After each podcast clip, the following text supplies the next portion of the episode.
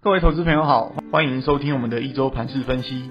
我是合格证券投资分析人员玉树临风的整股专家古今。好的，台股在四月下旬突然急跌之后，众所期待的反弹终于在下半周出现了。目前加权指数是站回五日线，但距离月线、季线还有一小段距离。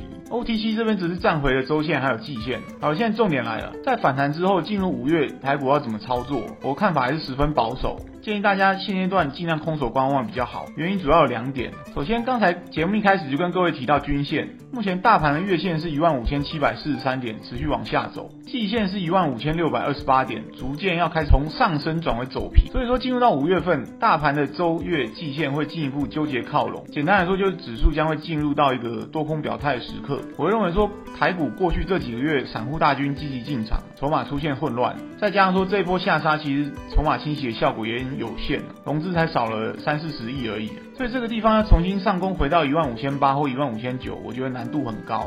在第二点呢，目前美国还有台湾都在财报季，美国这边算是好坏参半，但台湾这边目前公布出来的财报大多数不如市场预期哦，特别是电子股，许多重量级的全职电子股，像台积电、联电、联发科、大立光，目前财报疲弱就算了，然而也讲不出什么令人兴奋的展望。今年电子业景气越来越朝向 L 型的复苏发展，这连带使得外资在采股的操作是十保守，近期多数交易日都在卖超，台币近期也是缓步走贬。在这种状况之下，要寄望指数大幅上攻重回多头，也是有些不切实际。那以上两点就提供给各位参考。再来是焦点新闻，本周放完年假之后，费德又要开始利率决策会议了。目前市场普遍认为，五月再升一码就是今年最后一次升息。所以说，目前盘面的焦点还是在于下半年全球经济还有产业发展的走向。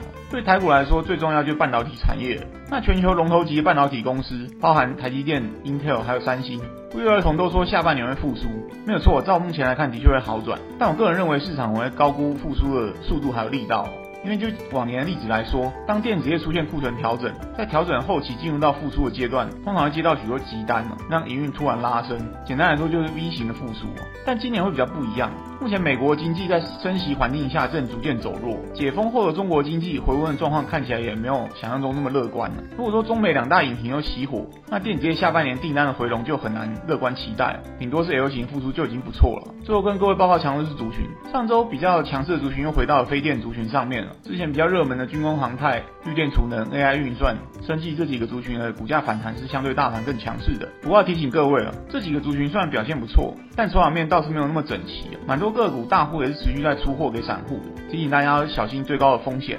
那筹码发散弱势族群则包含了半导体还有航运股。那航运这边的散装航运，先前跟各位提过很多次，没有错，上周很多航运公司，比如说域名都跌破季线了，照理来说是要停损的。但目前 BDI 还有 BCI 的报价却是回升的，甚至 BCI 海峡型的运价指数还再创今年新高。那出现了基本面还有价格不太 match 的情形，这点就值得大家近期多留意。看未来到底是需求走软，报价回落，是股价回升还公道？好的，节目到此进入尾声。股市行情变化难测，但也充满机会。我们所能做的就是充分做好准备。我在投资机关点的粉丝团上也会分享每天的观盘重点给大家参考，希望对各位操作有帮助，在股市里能稳中求胜。最后不免俗套跟大家说，如果以上内容各位觉得有帮助，请记得按赞、分享、开启小铃铛，顺便加入投资机关点的粉丝团。我是整股专家古今，我们下次见。